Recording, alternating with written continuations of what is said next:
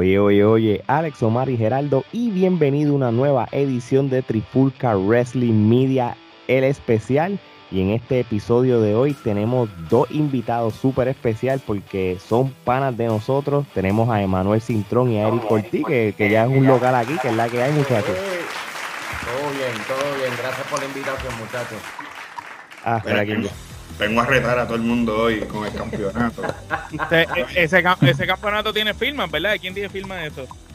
Este campeonato ya tiene conmigo 20 años, número uno. Está guardado con una cajita y no se saca, pero como ustedes me invitaron, este maravilloso podcast, pues lo saqué porque tú sabes que el dicho de que el que saque el campeonato tiene que retarle la jodienda. Pues, tiene que defenderlo. Tiene, que, defenderlo, tiene que defenderlo. según ya la Florida y Georgia dicen que si tú lo llevas a un evento se puede defender. Y así en Puerto Rico, pues en Puerto Rico, como estamos así eh, en días por y la cosa, mira, lo vengo a defender aquí. Virtual, virtualmente. Este, virtualmente. Este, mi plan es un Monday Night Raw o cualquier evento y si hay un chamaquito de 8 años con un campeonato réplica, pues bueno, ley es ley. Yo cojo el título y me largo para el carajo. Oficial. Hacemos un triple threat ahí, olvídate. Le metes un sillazo, le metes un sillazo ya. Mira, esto. Mira, esto, esto es lo que el 24-7, peor. Yo compro una taquilla de 20 pesos, ¿verdad? De, de un live event si el chamaquito tiene un título de, de, 200 pesos, se lo quito y me voy, no tengo que venir al evento. Lo que quiero es que, me, que por 20 pesos tengo el título. Esa es mi mentalidad. Y lo, vende, y lo vende afuera. Ah, y lo vende a 400. afuera. Oficial. Saliste, saliste, ganando, saliste ganando. Bueno, en este episodio del, del, debate, el especial, este, vamos a hablar dos temas súper, súper, súper trending y súper históricos. Y uno de ellos, y por eso tengo la camisa y Omar de la NWO, porque casualmente esta semana se celebran los 25 años de la formación y la creación de lo que fue la NWO, este, ese 7 de julio, cuando Hulk Hogan se une a Kevin Nash y a Scott Hall en ese evento histórico de Bash at the Beach allá en Daytona, y prácticamente una de las posiblemente uno de los sucesos más históricos en la historia de la lucha libre moderna, porque primero que nada, nadie se iba a imaginar que Hulk Hogan se iba a convertir en un heel y, número dos, cambió el juego de la lucha libre, ¿verdad? Pero este, un tiempo después, la WWF hizo lo suyo y creó también otra de las facciones que también marcó la historia y también cambió el juego de lo que fue la WWF junto a Stone Cold, pues, The Generation X con Hunter Hemsley y eh, Shawn Michael. Y prácticamente este va a ser prácticamente el primer tema. ¿Quién es la mejor facción? ¿NWO o The Generation X? Pero antes, quiero darle las gracias a todo ese público que nos apoyó en este pasado fin de semana. Según los charts de Estados Unidos y Puerto Rico, fuimos el podcast número uno habla hispana de, de, todos los Estados Unidos y Puerto Rico y estuvimos en los top 120 compitiendo con podcasts como Jericho, como Bruce Pritchard, 83 eh, Weeks, entre otros. Así que muchas gracias, igual que por más de un mes seguimos en los charts de México y la India, top 100. Así que muchas gracias por ese apoyo. Y, y sin hablar Punjabi. Punjabi for life, papi. Así que cuando, queremos en la India. Exacto. Ah, el boricua que está allí o el latinoamericano que está allí en Zorrao, pues ya sabemos que, que, nos sigue apoyando. Así que no se mude todavía. Mala, mía, Ale, que te interrumpa, pero yo iba a decir eso de Punjabi ahora mismo y me cortó la línea por el mute. no hablan, no, hablan no hablan Punjabi, pero hablan Punjabi. Sí, Punjabi. Definitivamente. lo, dominamos bien y parece que él tripea a ellos. aparentemente el, puñami lo, les vacila, les vacila. Estamos, al día, estamos al día. So, oye, pues vamos a empezar con este primer tema. Este, hoy voy a empezar con los invitados. El señor Emanuel Cintrón. Entre la NWO y el DX, ya que tú tenías ganas de roncar hace tiempo y eso, para ti, ¿cuál es la mejor facción y por qué? Mira, te voy a explicar. Eh, hay un gato también, en, mi casa hay un gato ahora mismo también jeringando la, casa, pero nada, tranquilo, tranquilo. Yo estoy bien de acuerdo contigo con el comentario de que Hulk Hogan cambió el juego de la lucha libre cuando empezó el NWO. Estoy claro. Eh, nadie jamás en la vida se iba a esperar de que Hogan se virara de que Hogan, de que Hogan se fuera y se virara, porque el- la idea de que Hogan se fuera era también que iba a, eh, pertenecer con ese carácter de eh, toma vitamina, los niños y la la la. Ujú. O sea, yo, yo pienso que el día que Hogan se viró, le chavó la mente a muchos niños, muchos papás. Y el impacto que tuvo Hogan el virarse fue tanto que yo no recuerdo dónde lo leí, que eh, él tenía que estar escoltado todo el tiempo. Porque era a nivel de que la gente le enviaban cartas de suicidio, de que le iban a matar a su casa. Sí, no, no. Cuando tú estás en la lucha libre y, y tú llegas a tener ese cambio de que alguien te envía una carta de que te quiere matar, tú me perdonas. Hands down, yo se la tengo que dar en WO. Para mí en WO tuvo un, un tiempo de Great Faction hasta que DX se complementó con el equipo completo. Correcto. Y una vez DX vino con la parte más fresca a hacer cosas que tú jamás pensaste que ibas a ver en televisión. Y todo el mundo de repente en WCW era parte de la NWO. Y eso era una porquería. Sí, eso, Eso ahí fue- fue eso ahí- fue- eso fue el principio y el final. Exacto. Ahí y fue- ahí fue, fue- que ahí fue el cuando de repente todo el mundo empezó, no, este es el NWO, fueron el NWO. Latino World Order, Chucha World Order, mano, había World Order de todo el mundo. Y, y ya tú veías que era semana tras semana lo mismo, lo mismo, lo mismo, lo mismo, matar a todo el mundo, escribirle a todo el mundo eh, el NWO en la espalda, la, la, la. mataste a Hogan. Mataste a Hogan y, Ujú. y por eso yo, yo pienso que las dos facciones fueron muy buenas. Yo tengo que, yo tengo que decir que el NWO fue la propulsora que pasara todo esto acá en el otro lado, porque los obligó a, a cambiar el juego de la lucha libre también. So, yo le puedo dar cierto mérito al NWO, pero, aquí hay un detalle. Ustedes son un poquito más viejos que yo. Vamos a empezar por ahí. Y cuando DX estaba, yo estaba como en séptimo octavo grado, haciendo así en la escuela, dándole soques a los panas. Y para mí DX cala más por mi generación que en WO porque pues ya estos estaban ya como que viejitos, pero estaban buscando cómo reinventarse. Por ende, la mejor facción pienso que fue DX. Muy Aunque bien, se la bien. tengo que dar en WO, pero yo pienso que DX duró más. Y, y DX hasta el sol de hoy, hermano. O sea, ¿cuánta gente no nos criamos con DX? DX pegaba con ustedes y con mi generación que venía subiendo. Y eso tú no lo ves mucho en la lucha libre. En la lucha No, no. libre tú ves muchas generaciones. ¿Qué va a pasar cuando, digo, me voy a desviar un poco, pero ¿qué, qué pasa si, si, si Cena pelea ahora, va a pelear con, con Roman? Está bien loco. Yo le iría a Cena, yo no quiero ir a Roman, pero la gente que está viendo lucha libre ahora le, le va a ir a Roman. Y que, y que dos facciones puedan unir dos generaciones en un gap de 10 años es, es bien difícil. So, en mi caso, pues yo me voy con DX. Eh, a mí nunca me encantó Hulk Hogan, a mí me gustaba más Ric Flair. So, para mí, DX tuvo Muy bien. mejor tiempo y ahí fue más llevadera dentro de lo que la lucha libre trae. Se la Perfecto. Muy, Gana muy el buen- campeonato, gana el campeonato, gana el A ver, no, no, todavía no, todavía no. Este, eh, Ah, va- va- ahora vas ganando. Es, es vas todo un ganando. Iron Man. So, Exacto, exacto. Ganaste la primera caída. Me dicen Tony. Tranquilo, tranquilo. Nos vamos, o nos vamos, Bueno, pero- a, nos vamos a la Arena México a dos de tres Sí, caídas. No. Bueno, pues vamos para el segundo invitado y este ya es de la casa y este es trifulca ya de, de, de- de por sí, mano. El Este, el Grinch. Ten- ten- ten- tengo, tengo una idea, pero nunca sabe. Eric, la mejor facción. Mira, eh, las dos, eh, como dice Manuel, las dos estuvieron su tiempo. Eh, NWO cambió el, el- el panorama de la lucha libre. De por sí, yo creo que el, lo que se llama el Attitude Era de la WWE, además de Stone Cold, esa famosa promo de Stone Cold, ¿verdad? De 316, pero el que NWO se haya formado en WCW y empezaron a, a- a ganarle los ratings y todas esas cosas, obligó a WWE a, a inventarse nuevas cosas. Y surgió DX.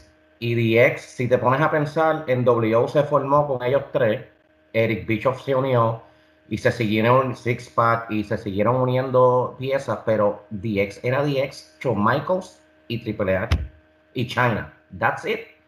Entonces tú veías eh, eh, esa, esa guerra que había entre las dos facciones, pero para mí, DX, se la tengo que dar a DX porque DX eh, eh, la- ¿tú, tú te acuerdas cuando las mujeres se levantaban, enseñaban la, la, la Claro, teta? No me acuerdo. O sea, no me acuerdo. Shawn Michael se bajó los pantalones en la televisión. Esa gente estaba al garete, al garete. En W Degenerado, degenerados. sí, esa, en W cambió el panorama con solamente Hogan haberse hecho malo.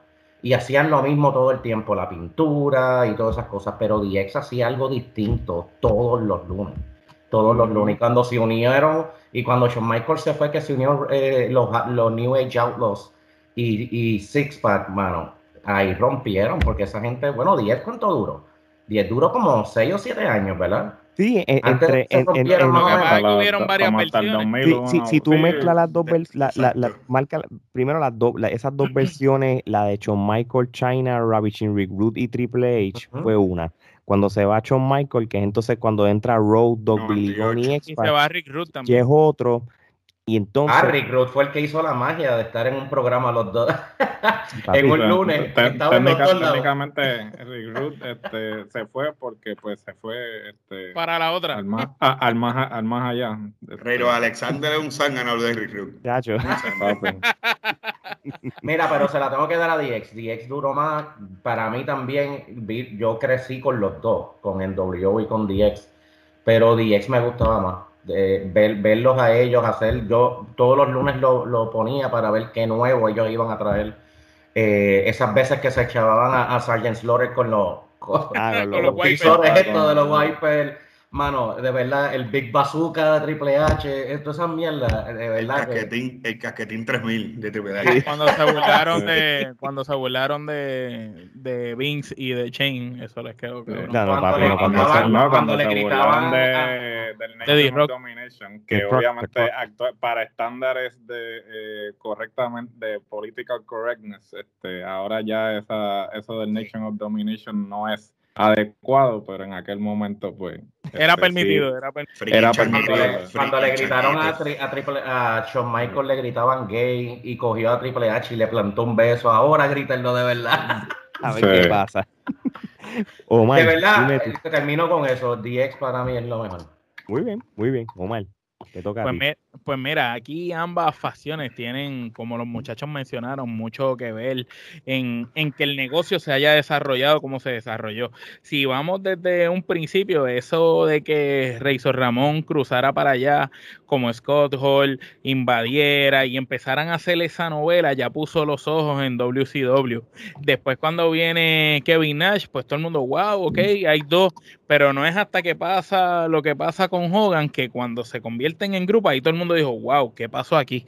Algo nunca antes visto. Los tres luchadores tú no los habías visto juntos, aquí lo estás viendo a todos juntos. Y lo estás viendo en un grupo. Entonces, estás teniendo a Hulk Hogan, que viene a ser la cara de la lucha libre por décadas. Tienes a Razor Ramón, que era quizás el mejor micrófono en ese momento, el más caliente. Y tienes a Kevin Nash, que era como este super luchador gigante que de verdad podía luchar y parecía un luchador, no que se veía como estos otros gigantes, estos bobolón, sino se veía bien fuerte.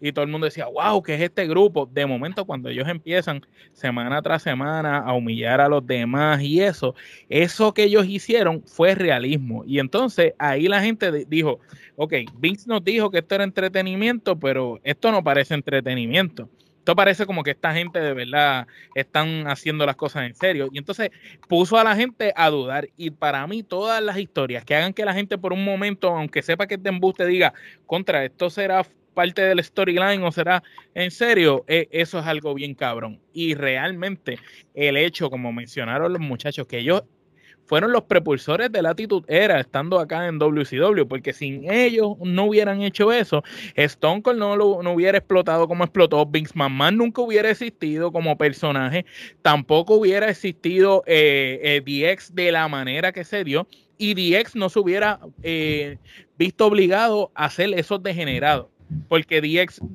dijo, ok, ellos están haciendo, tenemos que irnos radicales, todo lo contrario, lo más loco posible. ¿Por qué? Porque ellos dijeron, vamos a hacer cosas que ellos no hagan para llamar la atención y ciertamente benefició a la industria de la lucha libre. Yo creo que nosotros cinco somos beneficiados y privilegiados por haber pertenecido a una época que pudimos disfrutar dos de las mejores facciones, si no las dos mejores facciones en la historia de la lucha libre. Y yo no te puedo escoger, aunque ciertamente en lo personal me encantaban más las promos de NWO, aunque me gustaban más las luchas de DX, pero tengo que decir que las dos por igual, no te puedo escoger una más que otra porque sin NWO no hubiera existido todo lo NWO cambió la industria de la lucha libre y cambió el juego para todos los luchadores, creó importancia en luchadores que antes no la tenían y el simple hecho de tú pertenecer al NWO ya te daba un standing y un valor, así el luchador fuera una porquería. Y eso, pues vamos a ser honestos, habían luchadores que eran yo, el que pertenecieron al NWO, y ahí fue cuando la gente dijo, wow, y, por fin bien los vieron como tal. Sin embargo, DX tuvo varias variaciones, pero siempre se mantuvieron con la misma línea degenerada, radical. A mí me gustó mucho la combinación de los New Age Outlaws cuando estuvieron con, con para mí, en la mejor versión de DX fue esa que estaba X-Pac, estaba Road Dogg, Billy Gunn, Triple H, China. Para mí esa fue la, la mejor de las mejores. pero, pero ciertamente yo creo que las dos por igual. No puede haber una mejor. Una hizo que toda la industria cambiara y la otra fue la que marcó el standing de, lo más loco que se podía hacer. Perfecto. Gerardo, dime tu opinión. Este, en tu, ¿Cuál es la mejor facción o qué opinas de ambas? Pues mira, este, yo tengo que, este, voy a ser bastante determinante con lo que diga, este, en términos de que para mí NWO siempre va a ser, este, eh, la mejor facción y que conste que yo soy eh, Team DX, pero siendo objetivo, viendo desde, un punto de vista de, eh, de negocio, NWO definitivamente fue lo mejor que le pudo pasar al negocio en todos los aspectos en términos de industria, en términos económicos. ¿Por qué? Porque NWO este, anticipó o, o, se, o vio los cambios que estaba habiendo en la cultura popular y a raíz de eso fue que ellos entonces se tomaron la decisión. Que si nos vamos aquí con teorías de conspiración, ¿no? Este, y si nos vamos, nos ponemos aquí el sombrero de, de papel de aluminio, eh, podemos entonces irnos hacia ECW, que ciertamente Heyman fue el primero que trajo este, eh, eh, este, cambio de actitud en lo que era el producto y dejar el, el producto caricaturesco a un lado y enfocarse más en lo que estaba sucediendo. Estaba el grunge en ese momento. El grunge ciertamente marcó este, eh, un determinante en el cambio de la cultura popular en los 90, porque pues este, viniste de los rock bands, de los hair bands en los 80, que era todo maquillaje, este, todo colores neón, toda la cuestión. Y pues ciertamente la lucha libre se benefició mucho de, de, esos aspectos de la cultura popular. Pero entramos a los 90 y el grunge ciertamente eh, ah, eh, determina eh, lo que es la cultura popular en los 90 y era algo más oscuro, ¿sabe? Más como que este, en contra del establecimiento y todo esto. Entonces, en WO, pues si, si, le hacemos caso a Heyman o whatever, o se le ocurrió a Bischoff o al que se le haya ocurrido, porque ahora todo el mundo quiere tomar crédito sobre la idea, este, anticiparon o se dejaron llevar por las tendencias de la cultura popular en ese momento y establecieron el NWO. Hasta el sol de hoy, ¿sabes por qué es la mejor facción? Porque 25 años después, todavía estamos hablando de ella. Nash este, y Hall dicen... Viven de eso, viven yo, Yo todavía, yo todavía recibo cheques de regalías de todas las camisetas que se venden de NWO. ¿Qué, más determinante que eso? Que hasta el sol de hoy tú puedes ver a la misma hermana de la Kardashian poniéndose una camisa de NWO y en su perra vida ha visto un, un evento. era un, era un bebé, Baboni estaba en la bolas del país. Sí, sí. Y eh, así, básicamente, y se pone una camisa en W y jamás, ¿sabes? Y, y él no estuvo en. yo, no, yo, no, creo que ni estaba ni en las bolas, pero él todavía. Ni, siquiera, ni siquiera estaba, ni siquiera estaba ahí. Pero este, cuando tú quieres ver cuán exitoso es algo, y esto lo he dicho miles de veces, eh, es algo que trasciende el medio donde se desenvuelve y la NWO trascendió lo que fue la lucha libre. La NWO entró al mainstream, se convirtió parte de la cultura popular y hasta el sol de hoy, como dije, hay personas que se ponen camisetas de NWO y nunca han consumido lucha libre o ni siquiera saben.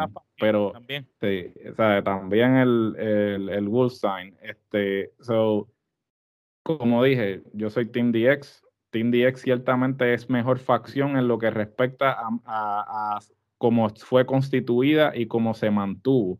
Porque como dijo Emma, eh, cuando empezaron a diluir al NWO fue cuando empezaron a poner a Tito Cara Cortada, a Pancho Cara Queso, a todo el mundo que estaba en el catering que no tenían nada que darle en storyline de, ah, pues vente, vamos a meterte en el NWO. Y entonces, cuando hicieron eso. Estás hablando de Bob Bauer, ¿verdad? No, estoy hablando de. estoy hablando de Bob Bauer, estoy hablando de Horace Hogan, estoy hablando de, de hasta el mismo Conan, que yo no sé cómo realmente Conan, o sea, este, lo pusieron en el NWO y no, no tirando la Conan, pero Conan no caía en el NWO para tres carajos. Este.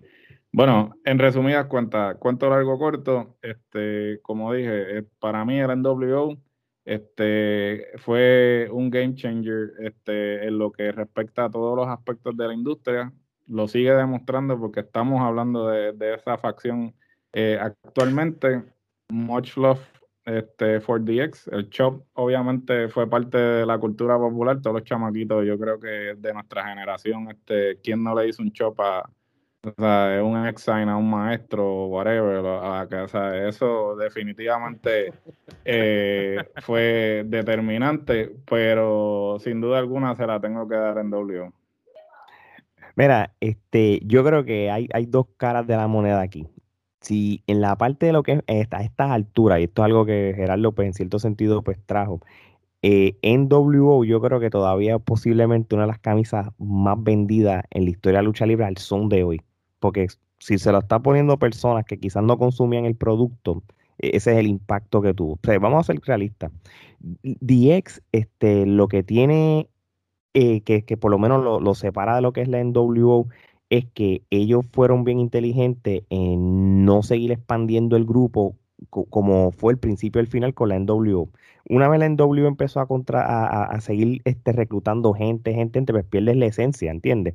Yo sé que, mira lo que pasa, el concepto de la NWO, que es prácticamente una inspiración que Eric Bischoff tuvo de una invasión que hubo de New Japan con la UWFI en, un evento que pasó en el Tokyo Dome, de, de como más o menos con una invasión que hubo, pues entonces este, el concepto pues él, siempre lo niega, él dice que, eso no fue que se copió ni nada, pero tú sabes, vamos a ser realistas, sí se copió. Este, la NWO, cuando se creó y vio el impacto que, cambió la cultura de la lucha libre, ya ellos tenían una visión, ellos querían tener su propio programa de la televisión, querían tener sus propios pay-per-view y, entonces obviamente pues la única manera de tú hacer eso es seguir reclutando más luchadores para que tenga suficiente roster para tú tener tu propio contenido de la televisión. En cual lamentablemente cuando hicieron ese pay-per-view, y no me acuerdo si se llamaba la NWO Sold Out, fue un, fracaso, fue un fracaso. Fue, un, desastre y porque, porque no, no lo supieron llevar bien. La, mira, vamos a ser realistas. WCW, ellos empiezan bien ciertas cosas. Lo que pasa es que no tenían las personas inteligentes para mantener lo que crearon. Las personas estaban, es que había una guerra de ellos tenían una idea, no sabían cómo desarrollarla. Todos opinaban, todos Por eso te digo, una cosa mal estructurada no va a funcionar si tú, no importa que tú tengas la gente que tengas. la WWF se, no, iba, no iba a tener ningún problema con eso, porque ellos eh, formaban un storyline en aquellos tiempos va a estar, iba a estar mejor estructurado y va a tener mejor este, longevidad. Por ejemplo, yo, yo no era fan de DX cuando se fue Shawn Michael, ¿verdad? Porque eso fue un, ese, cambio de batón a, Hunter, pues al principio pues como que nadie lo compraba. Una vez empieza a reclutar y pasa lo que con el tanque empiezan a ir a, los coliseos, ahí es que yo dije, contra, esta gente va en serio y, y, realmente pues le, le, das este standing y creabilidad y, liderazgo a, a, Triple H, que, que, eso fue yo creo que fue lo que marcó y cambió el juego de, de DX como tal, porque realmente el, el, primer DX que hubo, que era con Shawn Michael y todo, eso fue una unión por accidente, eso no fue que, hubo un storyline y se unieron ni nada, esto fue mm, nunca, nunca se me olvida. Esto fue un Monday Night Raw que estaba luchando Shawn Michael contra Mankind, pero como Mankind tenía una riña con, con Hunter, pues entonces él se metió pues, para continuar ese storyline, el próximo weekend los pusieron ellos dos en pareja, porque fue que los pusieron, no fue que se unieron contra él y contra Mankind y Undertaker. Y entonces hubo otro pay-per-view de un In Your House, que entonces ellos se metieron y entró Ravishing Group y de ahí en adelante, pum, lo formaron. En WO, la manera que lo formaron fue súper histórico porque te traes estos dos luchadores del norte diciéndole a todo el mundo que vienen de la WWF indirectamente. Los outsiders, outsiders. Y, y, creas esta confusión tanto en el local como nosotros como audiencia. So, si tú vienes a ver... Te hicieron creer que era real, que era de verdad. Eso quedó olvidaste, Olvidaste que era embuste. cuando pasa eso, como cuando Punk agarró el micrófono, que todos nosotros nos quedamos, ok, este, no le van a diciendo eso. No, le van a apagar el micrófono. Él no puede estar diciendo eso.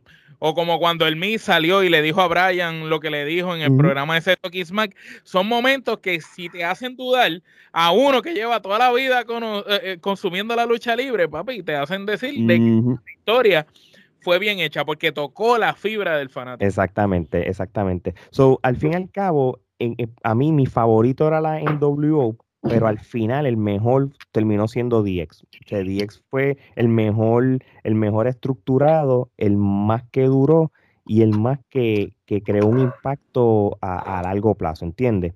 Yo te voy a decir una cosa, y esto yo siempre me lo pregunté, de cuando la WWE este, compró este WCW, ellos tuvieron la oportunidad de oro de tener a los cuando en el 2002 vino en WO en el evento de No Way Out ese fue el mejor momento para tú traer a DX y hacer esa invasión o esa guerra de esos dos que todo el mundo lo buscaba. Ok, sí, nos dieron un rock contra Hulk Hogan, qué sé yo, qué chévere. Hay converso, pero yo creo que. Ellos... contra Razor Ramón, pero realmente yo no me disfruté la lucha.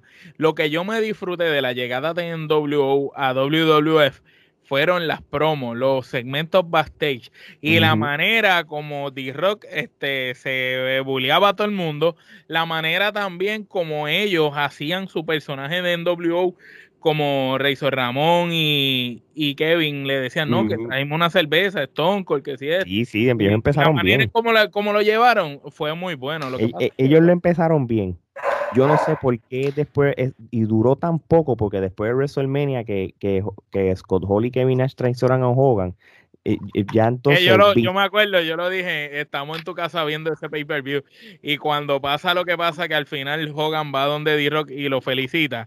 yo les dije a ustedes, yo le dije a ustedes, va, se van a meter estos dos y le van a caer encima. Guay, ahí mismo pasó. Yo, creo que, yo creo que Vince McMahon realmente lo único que le interesó del NWO no fue traer el NWO, era traer a Hogan.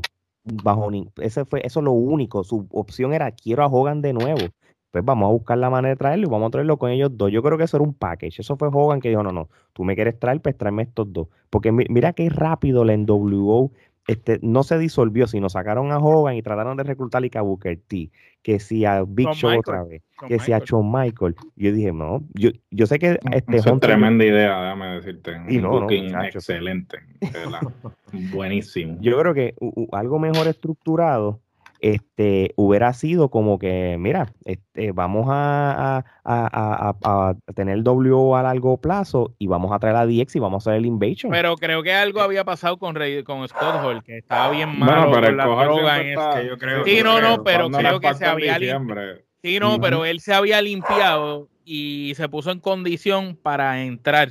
Una vez entra y pasa el de esto, vuelve y se descojonó otra vez y entonces ahí fue que le, lo, lo votaron. No, y yo, y les voy a ser bien honesto, yo no creo que en la mente de Vince el W iba a durar tanto. Eso era, vamos a coger estos viejos, darle una y para afuera porque no va a poder competir con la generación nueva que tiene.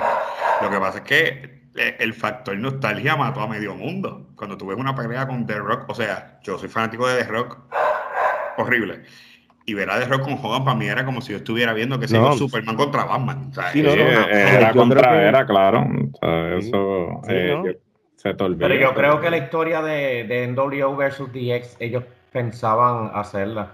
Lo que pasa es que Kevin Nash, el hombre de cristal, El hombre de cristal. Sí, la rodilla, la rodilla se fastidió él- la él miraba el ring y en le- esto. él- él- él- él miraba el ring, el menisco se le reventaba. Y ahí fue que Triple H cuando volvió, pues lo pusieron contra Shawn Michaels.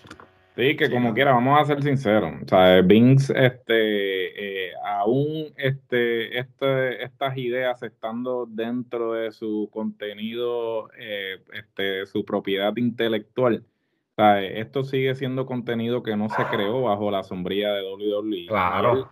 nunca le va a dar el crédito del todo, porque si te das cuenta, o sea, eh, si nos transportamos a la lucha de Sting, Que fue- la lu- que fue la- un eh, abuso, la- o sea, que debió haber- de- debió de haber Sting contra ganado Triple Sting. H, él trae este al NWO y toda la cuestión para humillarlo, básicamente, porque eh, o sea, él trae todo lo que, o sea, trae a Sting, que era el, el franchise, la franquicia de, de WCW, trae al NWO, que obviamente fue la que llevó a WCW a otro nivel en términos de, este, de exposición nacional. Y, lo, y, y básicamente le haces un squash porque pones a Triple H a ganar. Y entonces nunca le diste al público lo que ellos querían, que era realmente Undertaker siendo, digamos, la franquicia de WWE versus que era la franquicia de WCW. Entonces, o sea, eh, cuando tú lo pones en perspectiva, él nunca le va a dar el crédito a cosas que no se crearon bajo la sombrilla de WWE porque su ego no se lo va a permitir, porque después de todo, o sea, él sí se va a lucrar, porque ciertamente sigue produciendo mercancía de esa propiedad intelectual, pero nunca le va a decir, ah, coño, qué buena idea tuviste. Se lo hizo a. DDP también, que, que, que lo desbarató a,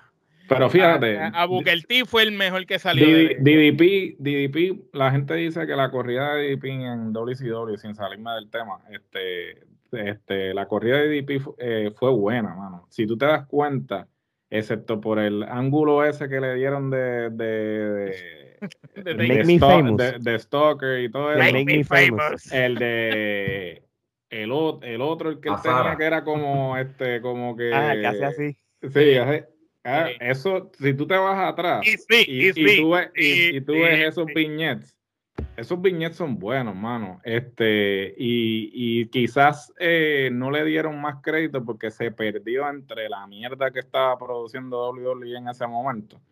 Pero definitivamente de lo Y le mejor mataste que, el finisher también porque él hacía el Diamond Corel y ahí ya tenías a Randy Orton subiendo y lo Sí, no, pusiste a hacer el Corel cien Sí, mil veces más jamás, al- ja- jamás el arqueo va a superar al Diamond Core. Sí, oye, y Ah. pero y eso de, que- de que, que de NWO y, y DX en, en ese WrestleMania en San Francisco, ¿verdad? Este, yo creo que fue demasiado tarde ya. tú sabes, Fue tarde y, y se vio a legua A- que lo que quería era gustó. No, no, la no, no, en el momento cuando pasó, yo brinqué y porque la nostalgia, el factor nostalgia, y vamos a ser realistas, pero tú dices, caramba, ¿por qué esperaron tanto tiempo? Tú sabes que yo me disfruté más cuando trajeron a las facciones esas y estaba el APA también, que Bracho era comentarista y se levantó en. Ajá. Me disfruté más ese momento cuando están todas las leyendas, porque obviamente Bracho era más joven que ellos y ver a Bracho haciendo el lazo vaquero era como que yo no voy a permitir que abusen con usted porque ustedes ya no están luchando, yo soy el que le va a meter mano. Y ese momento para mí quedó súper, súper mejor ejecutado porque lo trabajaron de que, ok, no voy a humillar a los talentos tampoco, pero tampoco voy a creerme que estos veteranos ya van a ser La, la hostia, ¿me Que entiendes? Jorge Hogan con tres puños y un leg drop. le- Sí, le sí. Yo me, que- yo me que Razor. A Ramón, propósito, Shawn Michael no olvida eso nunca. No, ni Gerardo tampoco. Ahora, pero, pero para mí Shawn Michael se es... burló de, de Hogan. Para mí, Shawn Michael fue mi héroe cuando hizo eso. Ese, Y para papi, mí, tú. esa, él yo lo tenía aquí, él pasó a otro nivel. Cuando se tiró el overselling ese, para mí, nunca lo voy a olvidar.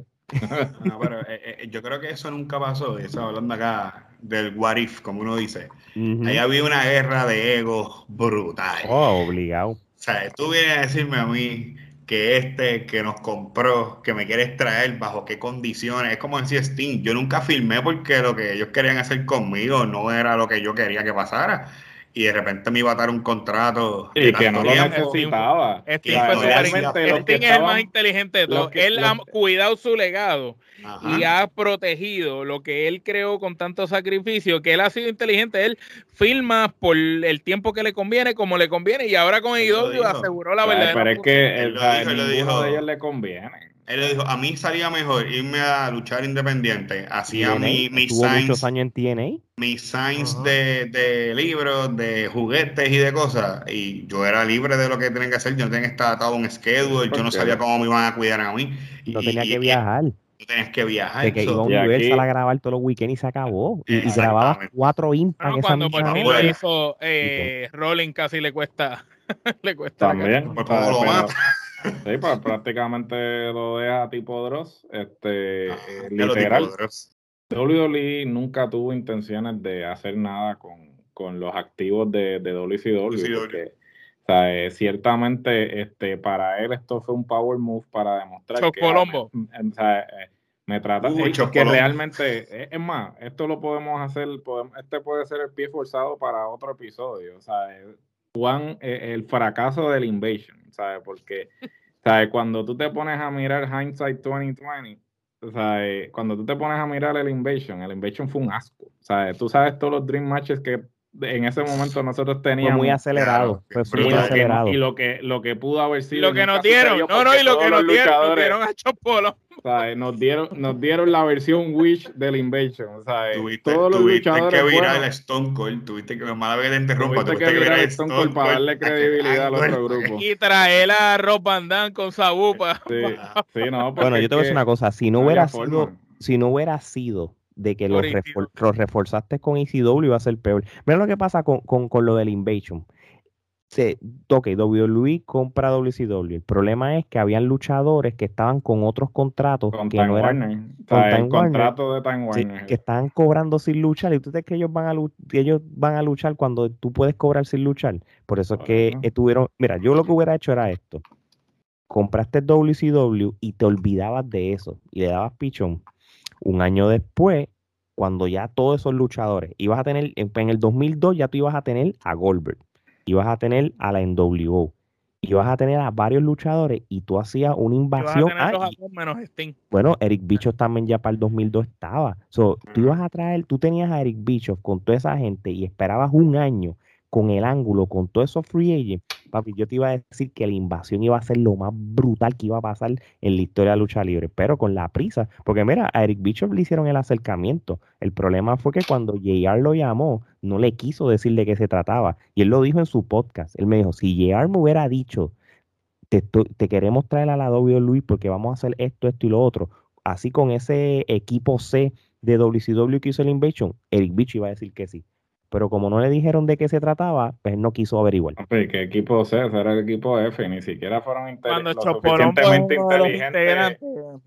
Eh, ni siquiera fueron lo suficientemente inteligentes de coger ese roster y el potencial que tenían, este, quedarse con ellos, mandarlos para WW, porque dejaron ir a Jay Styles. O sea, Jay Styles estaba bajo contrato y prefirieron dejarlo ir a, la competencia, que obviamente pues eh, terminó llegando a WWE eventualmente pero en ese momento tú hubieses cultivado a AJ Styles, hubieses tenido eh, eh, una estrella. Este, no hubiéramos tenido que soportar 20 años. No, hubiéramos tenido que soportar así. Sí, Sina es un mal necesario. Sina es un mal necesario. O sea, que tú este quieres decir, tú quieres decir que si todos estos talentos se hubiesen quedado, no, no hubiese existido un John Cena. Hmm. Cena, es un mal, necesario. yo, creo que Cena es un un talento mal entendido. Eh, o sea, eh, tú vas a mirar hacia atrás y yo le he agarrado cariño a Sina este, con el tiempo. Yo creo que. Eh, ya las palabras mayores. Sí, mano, ni, sí, no, no, porque dicen que la. Que, y tira los ojos, ese dicen que la distancia este, pues crea. Eh, esa, este, crea este, necesidad, entonces nostalgia, ¿no? Y entonces, Tú sabes que la participación de él en la película de Fazón de Furio es, personaje, ¿verdad? No, eh, eh, pero él es, fam él es familia, él es familia de Vin Diesel. ¿Sabes? Todo lo que necesita es ¿Tú, familia. tú de verdad crees que él es hermano de Toreto? Todos Yo queremos creo. a Después, Toretto. después pero- de nueve películas, después de nueve películas aparece. ¡Wow! Sí. Eh, eh, eh, eh, eh, la, la familia es tan importante para él que pasaron nueve películas para enterarse que tenía un hermano. Pero que hermano. Ajá. La Y familia nunca- es y yo nunca importante. vi a Toreto en una lucha de cine importante. Vi todos los primos, los Sí, tíos, los a abuelos, pero yo no vi a Toreto. menos a Toretto. No, Y es definitivo. irónico, tiene que entonces The Rock salirse de la franquicia, pues entonces pues traer el pues, el pues lo que queda. Sí, este, el, eh, La porque, imagínate, Vin Cuando John, Diesel, Cena, cuando John Cena entró, entró por un cuarto de lo que estaba cobrando D-Rock. Vin Diesel no aguantó el empuje, ¿sabes? Porque es que D-Rock se le quedó con el canto y él ahí se puso territorial y D-Rock dijo, No, no, "Ah, pues la está bien, verdad- quédate con esta mierda. Yo, que es un super actor, papá. Se echó a Vin Diesel al yo te garantizo a ti que es que me imagino que va a haber un Fast de Furious 10, porque yo creo que iban a terminarlo en 10, ¿verdad? En la película. 10, la 10, falta una más. A mí no me más. sorprende que por ser la última, pues traigan otra vez a D-Rock otra vez y, y- Sí. y ya. Tú sabes, este, no sé, yo, yo no he visto la 9, así que no, no, no, no puedo, no sé, no, no puedo encajar nada de la película hasta que la vea pirat eh, en el cine. Este, papi, no, sabe. Ningún piratía, para eso tú tienes aplicaciones pagando como, como las aplicaciones que pagamos todos. Ningún pirata. Para que, no, para, para que no te pase como el de, como tu película, papá, pirateada.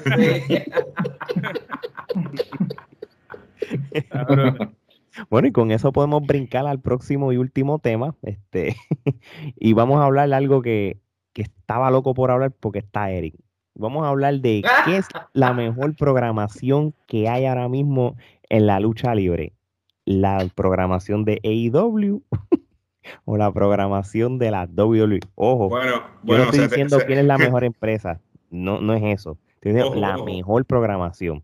So, El mejor eh, producto ahora mismo. ahora mismo el mejor producto. Gerardo, yo quiero empezar contigo, porque yo puedo, tú, eh, eh, tú eres bueno para los pies forzados y esto. Estamos viendo de que desde que la eh, de que AEW empezó a tener a dar contenido, no son no tan solo en los pay-per-view, sino en, en sus programas como Dynamite, el único programa que tienen hasta ahora, a, a lo que Rampage empieza ahora en agosto. Este, Papá, no Hemos- te olvides de Dark. Dark. Dark, eh, Dark- bueno, que existe. Sí, lo que pasa es, fíjate, está, es verdad, está dark. Lo que pasa es que el- para mí el Dark concepto está mejor que, que SmackDown, cabrón. que Dark y Dark. Elevation eh, eh, eh, son unos son unos, unos programas de YouTube que es directo a lucha. Y está bueno porque le das oportunidades a, a la- a los luchadores indie y es lucha libre ahí directo. Aquí no hay storyline, no, estos son 16, 17 luchas para el fanático de la lucha libre, bien, bien brutal. Nada. Si hablamos entonces de lo que es Dynamite, y en este caso sería Dynamite compitiendo con lo que es NXT, lo que es Raw y SmackDown, si con todo y esa presión, este, ¿cuál está dando el mejor contenido de televisión, Gerardo? Pues mira, eh, yo tengo que decir AEW. Este, esto pues me van a decir Mark, me van a decir este AEW, ah, este, pero sinceramente, eh, los otros días eh, Drew McIntyre eh, dijo en televisión nacional que su espada estaba hecha del diente de- de- del monstruo del Loch Ness. Eh, y yo me quedé como que, ¿qué carajo es esto? ¿Sabes? Yo dije, no, cabrón, ¿sabes? Yo acabo de perder cinco minutos de mi vida que no voy a recuperar. Este, definitivamente, porque estas son cosas que, que insultan mi inteligencia. eh, y, y- y no estoy diciendo que, que estoy viendo aquí este Citizen Kane, ni el Godfather, ni nada. No estoy viendo una obra, ¿sabes? magistral, pero a la misma vez, coño, ¿sabes? Tra- trata, intenta al menos de, de- de que el espectador se sienta como que no estás ins- insultando su inteligencia, porque, y esto vuelvo a lo que dijo Moxley, y, y que todos podrán sonar como que están mordidos porque los acaban de, de despedir y todo eso, pero es que es una realidad, ¿sabes? Y, y nos vamos a, a la, a la stand-up eh, comedian que acaban de, de despedir porque dijo que cuando la contrataron a ella no le exigieron ningún tipo de experiencia previa en lucha libre o consumir el producto. Entonces, cuando tú ves esas cosas, ahí es que tú te das cuenta cuán desconectado y cuán enajenado está actualmente Vince McMahon, porque es Vince McMahon, porque sabemos que la, eh, la última decisión la toma él. Y sabemos que ciertamente hay otras personas en la compañía actualmente que no están satisfechas con la dirección de la empresa, pero que no pueden decir nada porque a fin de cuentas, pues tienen que morderse la lengua y ser yes men. Triple H. Hasta el mismo Triple H que entre líneas hace poco dijo en una conferencia de prensa que él no estaba satisfecho con lo que pasaba, tan pronto agarraban el producto de NXT, se lo llevaban al main roster, lo que sucedía. porque realmente es, lo que han hecho es una mierda con todo el talento y lamentablemente siguen este, perpetuando eso de que le bajan el ranking al luchador tan pronto toca el main roster. Cuando has tenido infinidad de luchadores que podrías haberlos utilizado, le pudiste haber pasado el batón y prefieres hacer este storylines reciclados una y otra vez que se nota que están completamente sea, AEW eh, podrán decir lo que digan de que ah, pues son este están muy, muy, orientados en lo indie, pa pa pa pero coño, AEW los otros días puso a John Goldboy a luchar con Kenny Omega. ¿sabes? Y tú dirás, coño. Y dieron una lucha. en, papel se vea como un mismatch, pero yo vi la lucha, yo la vi, y, y, y, aunque tú sabías como fanático que él no iba a perder la lucha, en, cuando en un momento dado de una lucha, tú de momento te confundes y piensas que se va, que, que, el resultado va a ser el que tú no piensas, es que hicieron un buen trabajo en la lucha. Así es que tú elevas, a, así es que tú elevas a las nuevas estrellas. Esa lucha me recordó a la de Evan Bourne contra Randy Orton en un en un momento dado. Dieron una clase de lucha brutal. Claro, y la lucha, eso fue como una lucha como la del Undertaker y Jeff Hardy, que aunque Jeff Hardy era Jeff Hardy, no fue hasta que él tuvo esa lucha con el Undertaker que pasó a ese, a ese próximo, nivel. O Lesnar, e, y AJ Styles. También. Cuando, mira, cuando Jericho le ganó a Triple H en Raw y le reversaron el campeonato de También. Eso estuvo brutal. Eso estuvo demasiado. Yo me acuerdo estar en el televisor como que. Tú abriste un Raw de esa manera. Exacto, y tú empezaste a hacer el programa. Y nada, después. Ya, eso es lo que me refiero. esas cosas que nosotros actualmente nos estamos acordando, esas son cosas que fueron determinantes. Que tú, 10, 15 años eh, han pasado y tú dices, coño, diablo, me acuerdo de ese error. Pero dime tú, en los últimos 15 años, ¿qué programa de Raw o SmackDown tú puedes decir a ah, coño, me acuerdo? Ni siquiera lo, ni siquiera lo vemos completo. El, el, que salió. Ah, bueno, el Pipe Bomb. El, único. el, Pipe Bomb y el que salió. único. Yo creo que el Summer of Punk, el Summer sí, el Summer of Punk fue lo, único que, mm. que, llamó la atención. Y, Pero fuera de eso, tú, yo no te creas, lo que fue el Summer of Punk y, el, y cuando empezó lo de Nexus al principio, eso estuvo bueno. Fueron después como que se descarriló, pero cuando empezó, que era un, que era un factor de, de invasión y eso, en cual nadie se lo esperaba porque eran gente nuevas y eso, pues hizo un impacto en su momento, pues como todo empezaron a haber diferentes versiones y qué sé yo, y fue el principio del final. Pero sí, yo, yo entiendo lo, lo, lo que dice Gerardo y tiene buen punto. Voy a cruzar ahora para Eric. Eric, en cuestión de programación, este, no estoy hablando de empresas, este, ¿quién tú crees que está dando ahora mismo un mejor producto de lo que, en lo que es la televisión? Pues mira, es que la lucha libre tú tienes que verla de, de no puedes verla por como, como un whole, porque tú tienes distintos fanáticos. Tienes los fanáticos que te consumen un producto. Tú tienes el fanático que es fanático de lucha libre, que te puede decir, ok, entre AEW y WWE, ¿cuál es el mejor producto ahora? Tienes fanáticos que lo ven por entretenimiento. Mira, ahora mismo, el traer a Bad Bunny a, a la lucha libre, tú sabes la cantidad de gente que ahora mismo mi, mi, hija, Valeria, su hermanito en Puerto Rico, dice, mi hermanito está viendo lucha libre ahora. Y yo, ¿qué? Sí, eh, ha traído un montón de gente. O sea, tienes distintos fanáticos. Yo como fanático de lucha libre, debo decir que en, desde que se formó, no tan solo no, desde que se formó IW, pero en el, desde el año pasado hasta ahora, IW ha dado buena, buena calidad de lucha, se ha enfocado en la lucha libre real y para un fanático de lucha libre, yo creo que eso es lo, primordial, ¿no? Eh, en cuestión de, storylines, de promos y todas esas cosas, me voy un poco con WWE, pero honestamente, y, te lo estaba comentando a, Ale los otros días, yo, él sabe que yo soy bien fanático de WWE y todo eso, pero a, mí me cuesta ahora mismo ver un programa completo, porque a veces me aburro, porque yo, Dios mío, pero ¿qué están haciendo con, con esto? Y yo entiendo que a lo mejor, pues mira, están con los storylines como que haciendo el programa por, por hacerlo. Porque ahora, ahora en julio vuelven con el público, pueden hacer, pueden traer gente nueva, pueden hacer muchas cosas mejores. Pero ahora mismo, el producto como está, debo decir que AEW. Mira, yo, yo voy, a, coger el turno al bate, como dicen.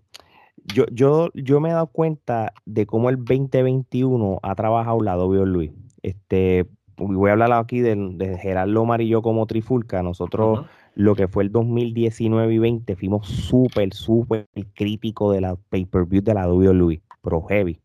Pero nosotros, este, en el 2021, se la hemos tenido que dar a la WWE. WWE hasta ahora, todos los pay-per-view han pasado sus exámenes y sus pruebas en NXT, el mismo AEW. Yo tengo un problema con la programación. Y esto yo lo he hablado con ustedes en el chat de nosotros de Pana y, y Trifulca ellos no están haciendo el delivery de los Go Home Edition de los pay-per-view y los Aftermath tampoco. Y esos son los episodios más importantes. Yo no tengo problema si en el interim tú quieres tirarme un episodio porquería eso, porque, porque es difícil tú tratar de tener contenido entretenido todos los lunes o todos los viernes o todos los miércoles. Pero, mano, como por ejemplo, y esto, y este es el ejemplo que le he dicho 800 mil veces, como en un Go Home Edition del Royal Rumble, que históricamente tú me acostumbras que al final del show estén los 30 luchadores dándose y supuestamente te confundan con uno en el tope como si fuera a ganar, me lo pones con la, boda de, de, Lana y Bobby Lashley.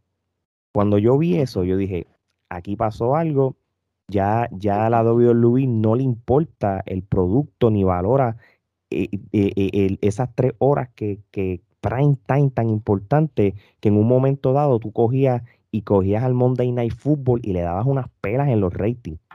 Entonces, si no tienes, si tú no estás tomando ventaja de ciertos episodios importantes, no usarlos sabiamente, tú vas a correrte el riesgo de que la gente no te ve el pay-per-view. Lo que pasa es que WWE, ya tú no tienes que pagar el pay-per-view, tienes el WWE Network Pickup y, y, ellos se recuestan de eso. Esa es la suerte que tienen. Pero si ellos se daban el lujo de hacer estas mismas cosas en una hora, de, en un momento de tú pagar 50 pesos por un pay-per-view, la gente no te lo iba a consumir.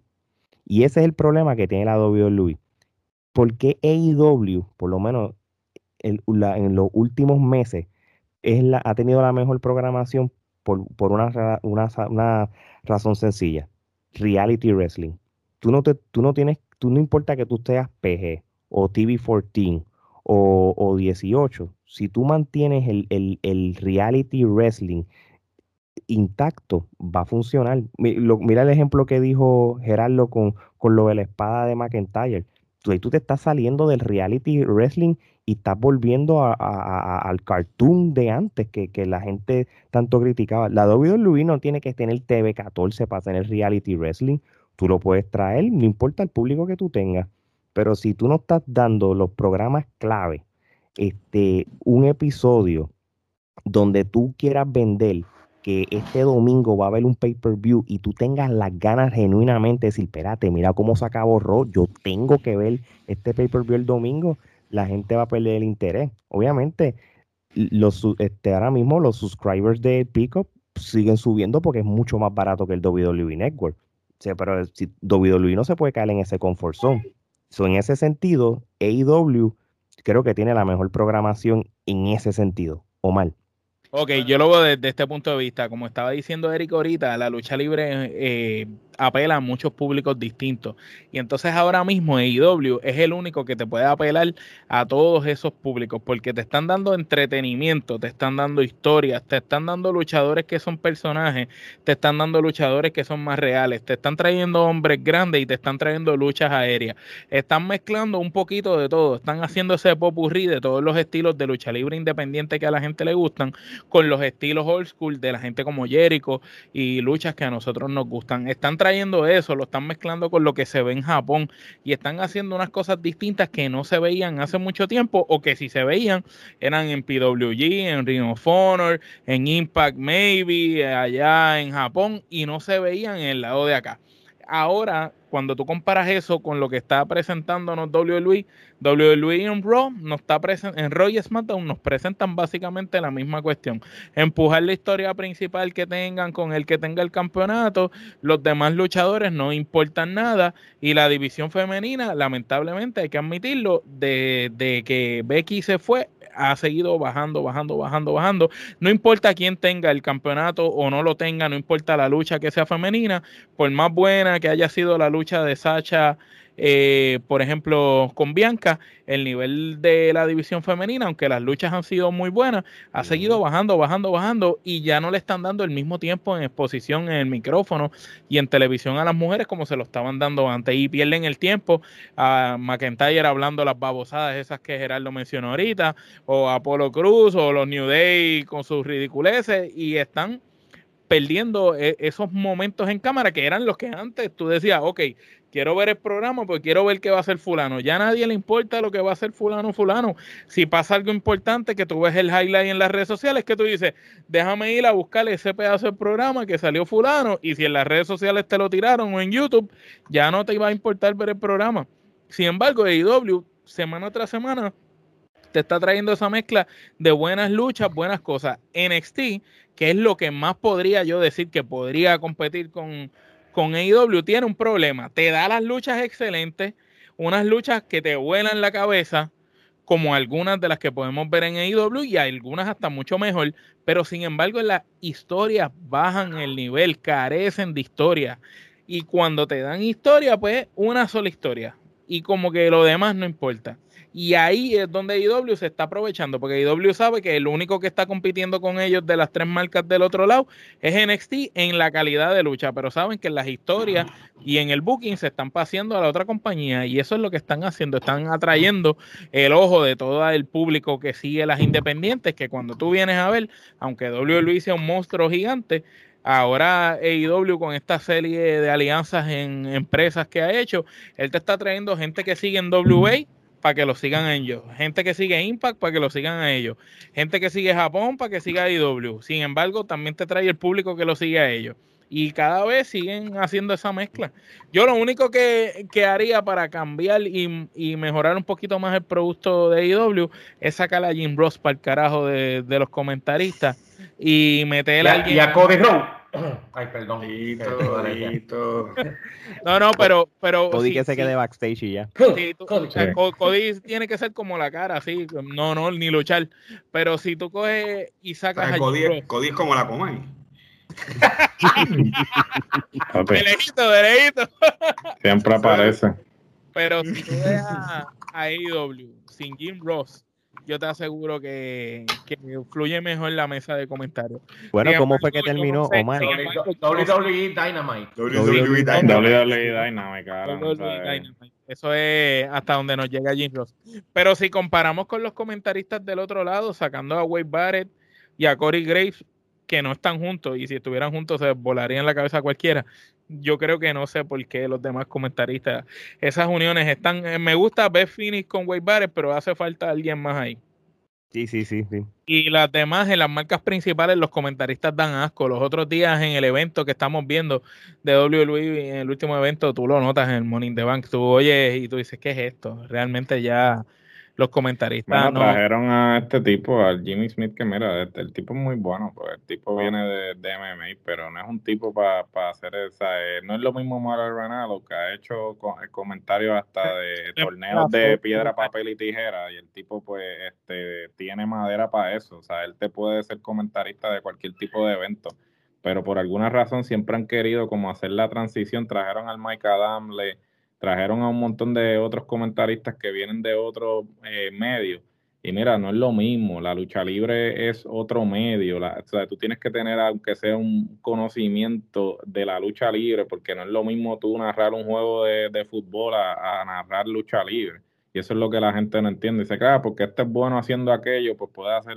No, no, mano, o sea, eh, eh, implica por eso es que los mejores comentaristas son tipos que son ex luchadores porque saben lo que están haciendo, los Taz de la vida, el mismo Samoa Joe No, como Samoa Joe es un caballo. es No te vayas Leo. Corey Graves es excelente. Corey Graves es Mira, excelente. papá, yo te voy a decir una cosa. Los mejores episodios de Dynamite son los que Jericho es narrador. Lo- Jericho narrador, Tacho, sí. Muy mira, bueno también. El, es- último Dynamite de la semana pasada, mano, Sí. Jericho brutal, mano, Se la porque comió. Jericho se va a otro nivel.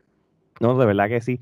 Emma, este, lo mismo contigo, este, en cuestión de lo que es la programación, ¿qué es lo que tú crees que por lo menos, a- vamos, aunque va a ser lo justo, no los últimos dos años, pero por lo menos en el 2021, ¿cómo tú has visto la programación de ambos, de ambas empresas?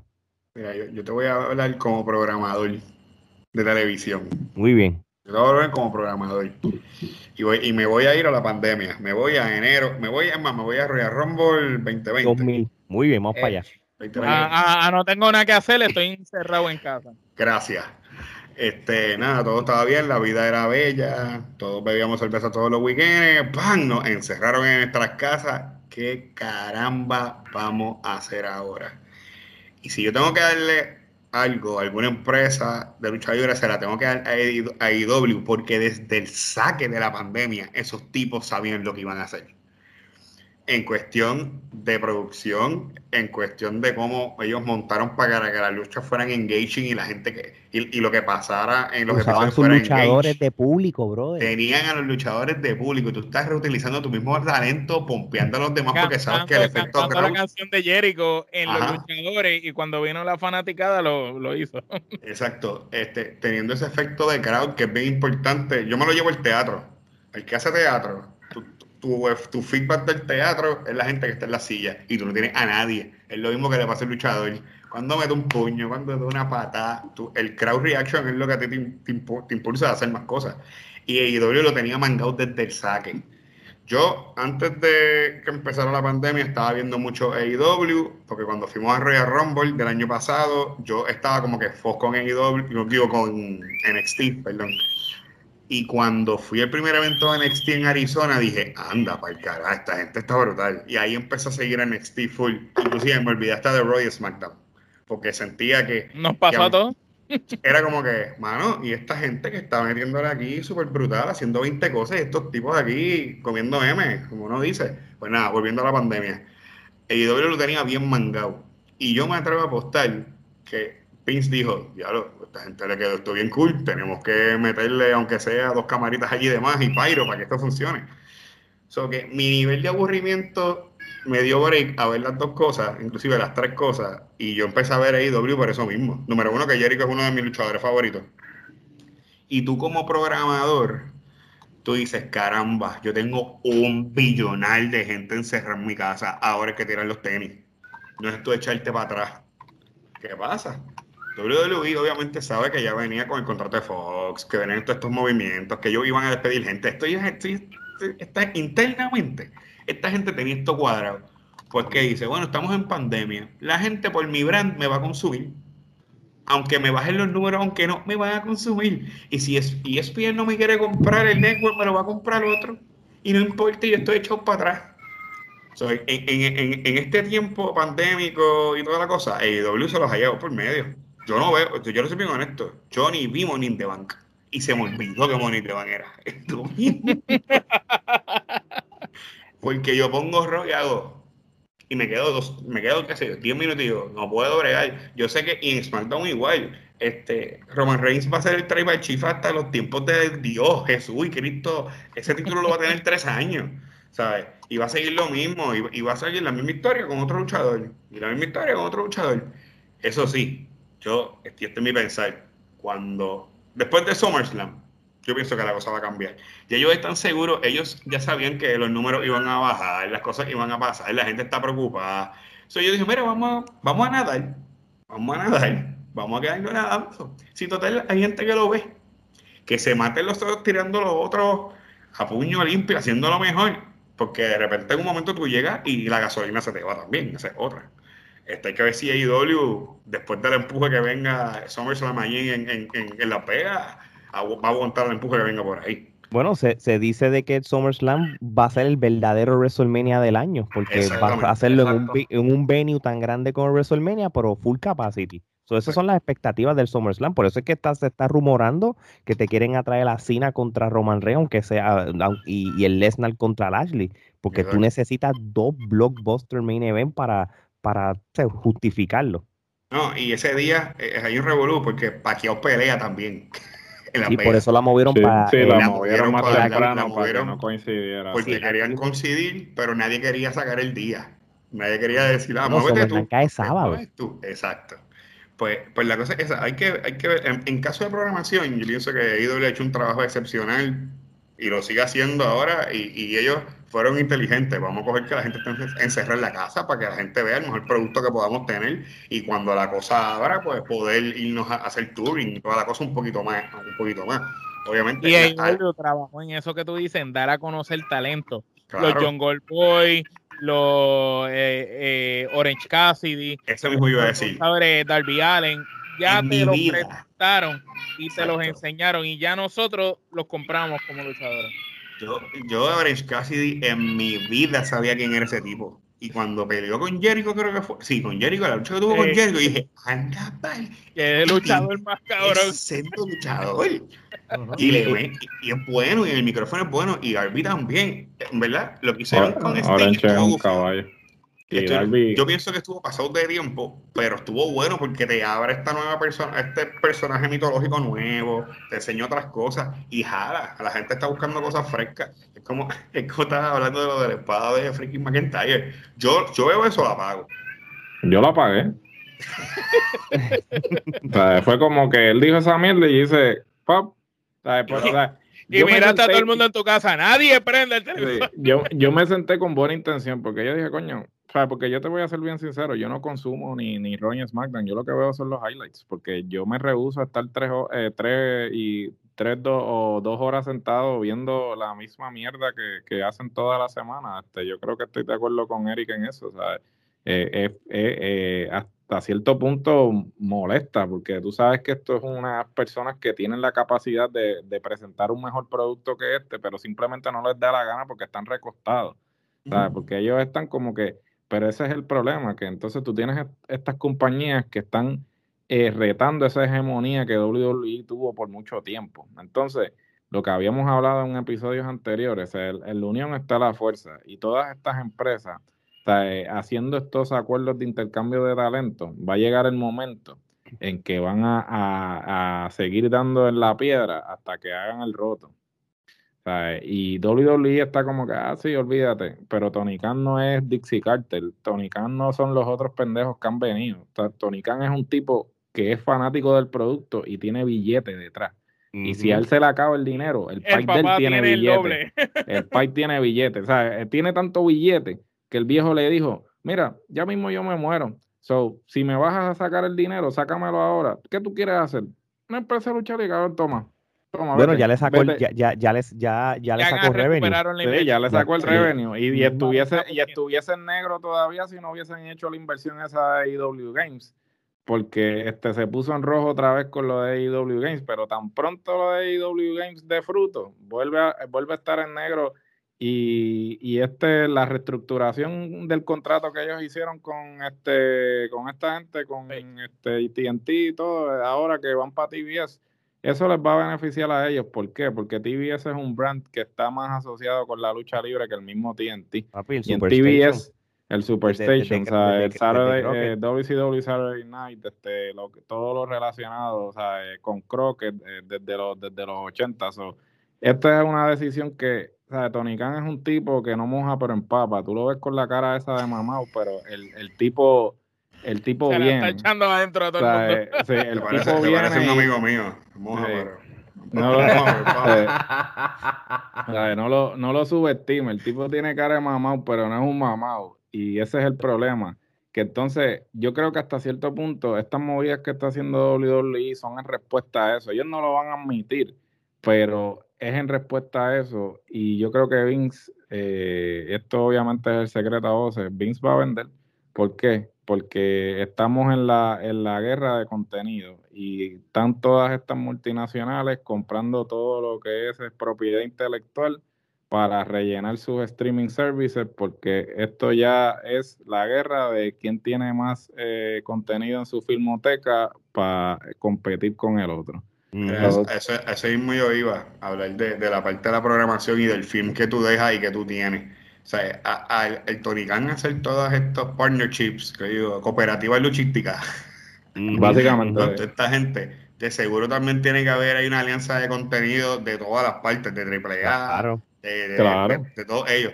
So, la biblioteca de contenido mundial que esta gente está creando, y tú no te estás dando cuenta porque esto está pasando todo tras bastidores, pero como yo te prego con programación, sé de todas esas cosas, va a outsource a WWE en algún momento. ahora mismo están usando Fight TV como, como, como, como eh, Fight TV se ha convertido como en ese streaming universal que te está cogiendo todas las indies. Pero como tú dices, va a llegar un momento que estas, los NWA. sí, pero acuérdate que aunque pase por Fight TV, el contenido sigue siendo de ellos. Por supuesto. pero va a llegar un momento que ellos creen su propio network global. Exacto. Sí, pero Manuel, tú sabes lo que es contenido de AAA, de Impact, de NWA, AEW, si acaso hacen alianzas otra vez con Japón, entonces ese montón de contenido. y, y este AEW no es pendejo, AEW hizo la alianza con Impact. Y Impact actualmente como empresa no vale tres chavos, pero la filmoteca que tiene Impact vale, más, vale más que la empresa actualmente. So, AEW está haciendo las movidas adecuadas. Van a terminar comprando eventualmente hacen un takeover. ¿Por qué? Porque Anthem dice, ok, me quiero salir del negocio de la lucha libre, porque Anthem pues es una compañía este multinacional, multinacional, pero mayormente ellos compraron este Impact por aquello de diversificar su portfolio, pero ellos no necesariamente este, se enfocan en la lucha libre. So, en, en algún momento Tony Khan le dice, mira, ¿cuánto tú quieres por esa filmoteca? Ah, tanto, toma, toma lo que... Y entonces yo me quedo con el contenido. Él entonces integra esa filmoteca de Impact, más el contenido que él ya tiene con AEW, y digamos que habla con este, con Dorian Roldán y le dice, mira, bueno, lo de, lo de Roldán es más complicado porque Televisa está de por medio. Pero por lo menos en eh, WA. Este, por lo menos en WA con Billy Corgan. Y siguen así, pam, pam, este, este fulanito. Y, y, y realmente, porque todo, como dijo Eric, ¿sabe? el producto, cada producto apela a un público en particular. Y ciertamente, si tú logras eh, hacer una fusión de todos esos productos para poder apelar a todos esos públicos en un solo producto, tuviste en el clavo. Se acabó. Se acabó lo que se daba. O sea, pero tú sabes cogiste los Infinity Stones, plap, y jodiste todo. Pero tú sabes una cosa, WWE todavía tiene break todavía de hacer las cosas bien con toda alianza. Y, lo estoy diciendo yo que, que, yo soy bien crítico de WWE últimamente y, y siempre estoy más tirándome a IW yo creo que ellos no supieron aprovechar o Vince no, no captó lo importante y lo fructífero que fue que cuando NXT lo usaron en aquel Survivor City y usaron esos eventos de SmackDown y Raw como parte de esa invasión del Survivor City, eso fue dinero. Yo creo que eso fue uno de los mejores ángulos en años que, que la WWE pasó. Y yo creo, Pero yo estoy lo dicho otras veces, hombre, hombre, Mejor sí, sí, NXT, que, que aunque quieran o no quieran admitirlo, es lo mejor que tiene WWE ahora. Si ellos inteligentemente forman algo para que integren los tres brands y hagan storyline entre los tres y intercalen y empiecen a quitar títulos, porque antes, antes la excusa de que había un título en Raw y un título en SmackDown de pareja o de cualquier otra cosa que era demasiada gente en el roster. Papi, el roster de SmackDown está súper, súper pequeño ahora mismo. Los otros días yo vi una lista y, está bien, bien pequeño. Y roban los mismos y, y, tú sabes, ya no hay excusa para tú tener tantos títulos porque hay muchos luchadores. Ahora es el momento de unificar títulos y todo y integrar a todo ese brands 205, NXT, Royal SmackDown y hagan algo grande para que, eh, para que se vea ese feeling de alianza y, o de invasión, entonces demuestres que porque tú eres la compañía número uno en la lucha libre en el mundo de por los últimos 30 años. So, y aquí entonces es la única manera que yo veo la WWE funcionando, pero esa no es la mentalidad que tienen ahora mismo y no creo que la vayan a tener.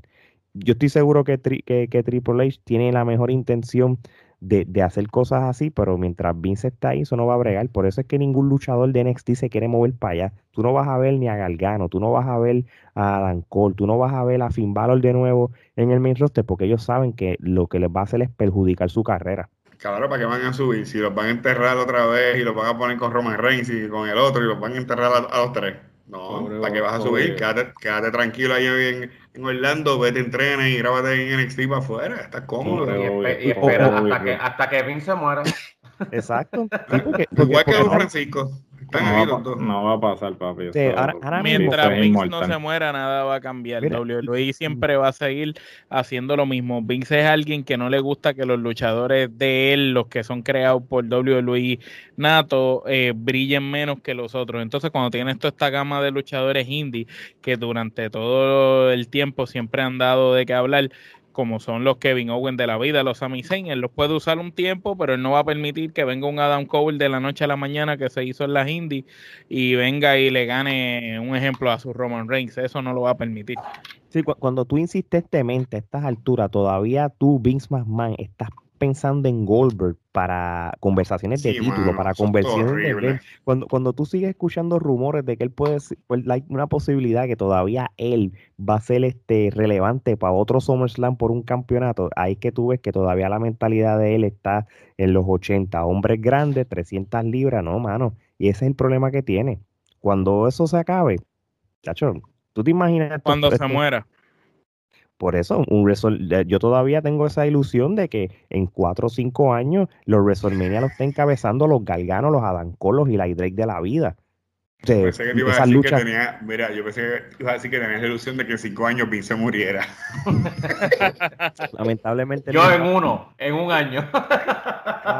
Pero estamos haciendo el retiro en cuatro años de otra persona. Ah, Exacto. Mala mía, sí. Ay, Dios mío. Bueno, muchachos, Emma, Eric, este, saben que las puertas están abiertas. Este, gracias por participar de este debate. Eh, y saludo al que no pudo estar en este debate, así que contigo hablo después. Te vamos a.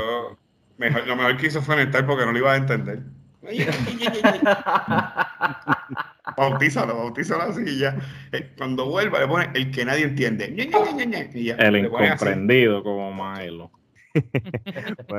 bueno, este Omar Geraldo, este, este, como siempre, vamos a seguir este, haciendo buen contenido a toda esa gente que, nos siga apoyando. Este, denle la campanita para que se suscriban a nuestro canal de YouTube.